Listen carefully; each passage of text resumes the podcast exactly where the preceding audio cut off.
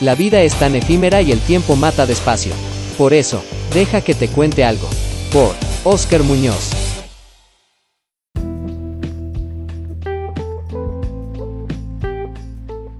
En los días de Juan el Apóstol existía una doctrina filosófica y religiosa llamada el gnosticismo. Bueno, esta doctrina básicamente lo que habla o enseña eh, o está enfocada es eh, con respecto a la salvación y esta filosofía, este, para esta filosofía la salvación era la liberación del espíritu, ya que el eh, gnosticismo creía que el espíritu está esclavizado o estaba esclavizado por estar unido con esto, este cuerpo físico, con las cosas materiales. ¿Qué queremos decir con eso? Entiéndase, de la siguiente manera. El espíritu es una sustancia divina, según el gnosticismo, que cayó y quedó aprisionada en este mundo material. Entonces para liberarlo tenía que regresar al lugar que, le pertenecía.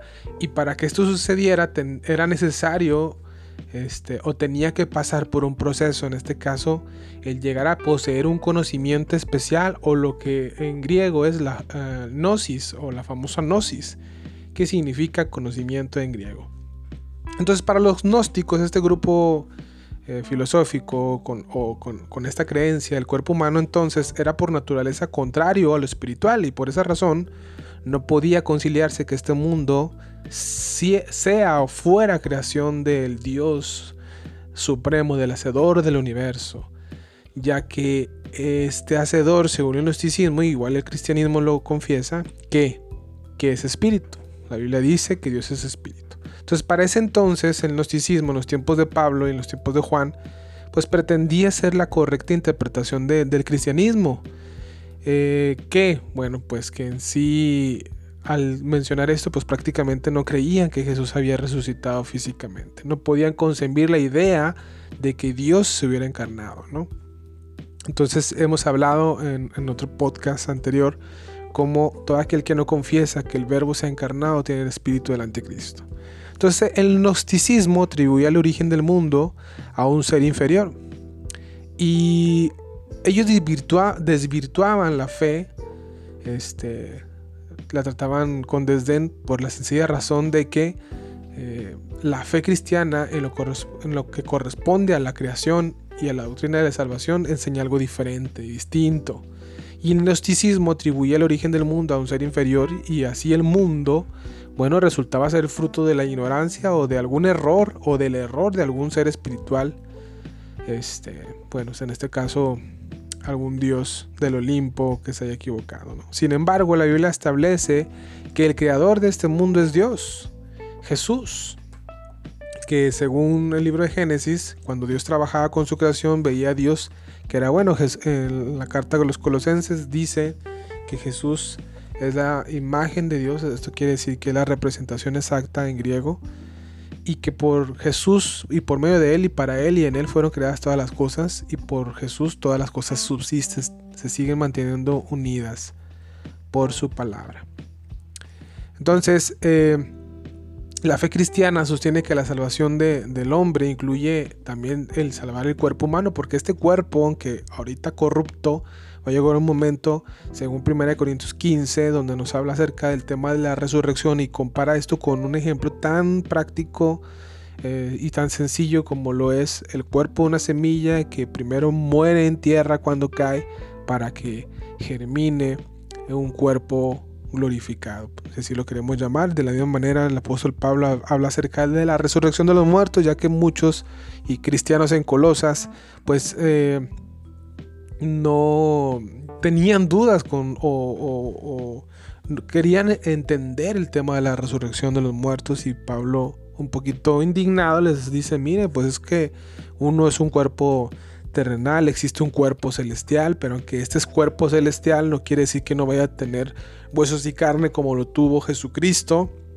después o luego de que resucitó, que ascendió de la muerte después de estar tres días en el centro de la tierra, fue a predicar a los espíritus encarcelados, resucita, así como estuvo tres días y tres noches el, profeta Jonás, eh, que estuvo en el vientre del pez, o de este gran pez, De la misma manera Jesús estuvo tres días y tres noches en el centro, en el vientre de la tierra y resucitó y venció la muerte con un cuerpo glorificado, pero que todavía podría ser palpable. Es decir, Jesús no resucitó eh, como un espíritu nada más, sino que su cuerpo fue transformado, glorificado. De la misma manera nuestro cuerpo va a ser glorificado cuando Dios suene la trompeta y llame a todo su pueblo a reunirse con él en las nubes. Muy bien. Entonces, Cristo para el gnosticismo, eh, la materia y el cuerpo humano no surgen de la voluntad de Dios, por lo tanto, entonces Cristo no pudo haber tenido uh, este, un cuerpo y menos haber regresado o, venido a revelarnos a, a Dios en un cuerpo físico y menos resucitar con el mismo cuerpo y que la realidad de Jesús en la tierra, según el gnosticismo, solamente fue con una apariencia corporal. Bueno, entonces cabe señalar que la fe cristiana basada en la Biblia enseña que esta resurrección de Jesús fue con un cuerpo glorificado. Y el gnosticismo no podía conciliar que Dios hubiera venido en carne. No así con la doctrina que dejaron los apóstoles en sus cartas bien claramente en el Nuevo Testamento que defienden y afirman que la salvación y la revelación de Dios fue manifestada en Jesucristo con un cuerpo físico y pues palpable de materia como nosotros. En pocas palabras, el gnosticismo era una tergiversación de la fe cristiana y fue un dolor de cabeza para los apóstoles porque confundían mucho a la iglesia. Y, por ejemplo, el apóstol Juan y Pablo de Tarso manifestaron en sus cartas su defensa y su oposición al gnosticismo que confundía a los creyentes del primer siglo.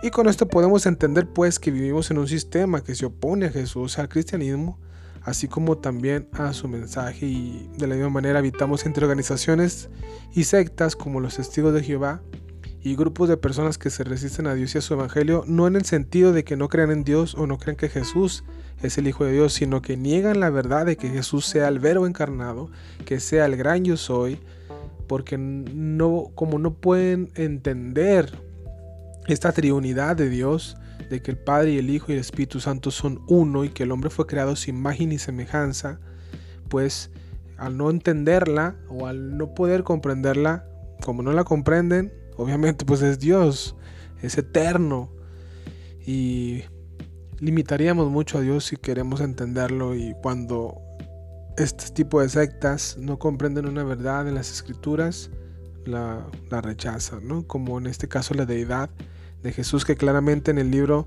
de los testigos, en el libro de la Biblia, obviamente, en la versión llamada eh, la nueva traducción, no, ah, la, traducción de Nuevo Mundo, si no me equivoco, y a lo mejor me falla ahí la, o bueno, el caso es la traducción del Nuevo Mundo. Entonces, este, en Apocalipsis, o en este caso ellos, ellos, lo llaman el libro de las revelaciones, este, dice abiertamente Jesús, yo soy el alfa y el omega, un título que en el Nuevo Testamento Jehová, Dios, Padre, se atribuye a sí mismo y Jesús se atribuye el mismo título. De hecho, en los evangelios encontramos por lo menos siete yo soy. Yo soy la resurrección de la vida, yo soy el camino, yo soy la verdad, yo soy la vida, yo soy la vida verdadera, yo soy este, la resurrección de la vida, creo que ya lo dije, yo soy la puerta, eh, antes que Abraham fuese yo soy, bueno, entendemos que el yo soy el que soy es un título que Dios le dio como nombre a Abraham en el Éxodo, eh, en el libro del Éxodo, cuando se le apareció en una zarza ardiendo. Y Dios lo llamó para liberar al pueblo de Egipto. Entonces, vemos que hoy en día todo esto sigue vigente y bueno, mucha gente sigue resistiéndose a Dios y el gnosticismo, el gnosticismo hoy en día sigue infiltrado en algunas mentes contemporáneas y bueno, en los tiempos de la iglesia primitiva, como ya mencionamos, fue un dolor de cabeza. Amigos, esto es Deja que te cuente algo. Bendiciones. Deja que te cuente algo. ¿Quiénes somos? Existimos con el propósito de bendecir y ayudar a nuestra audiencia a crecer integralmente como persona. Creemos en la verdad absoluta que hace libres a los hombres. Nuestra misión es invertir tiempo para crear contenido que pueda bendecir y equipar a nuestra audiencia. Deseamos que la actual y próxima generación cuente con todas las herramientas necesarias para crecer integralmente. Para ello, creamos programas, artículos y proporcionamos los necesarios gratuitamente. Apóyanos compartiendo nuestro material hoy mismo convirtiéndote en nuestro colaborador de contenido. Forma parte de un grupo de gente que se ha propuesto cambiar las cosas y de una red lo suficientemente sólida para crear un cambio positivo en las vidas de las personas.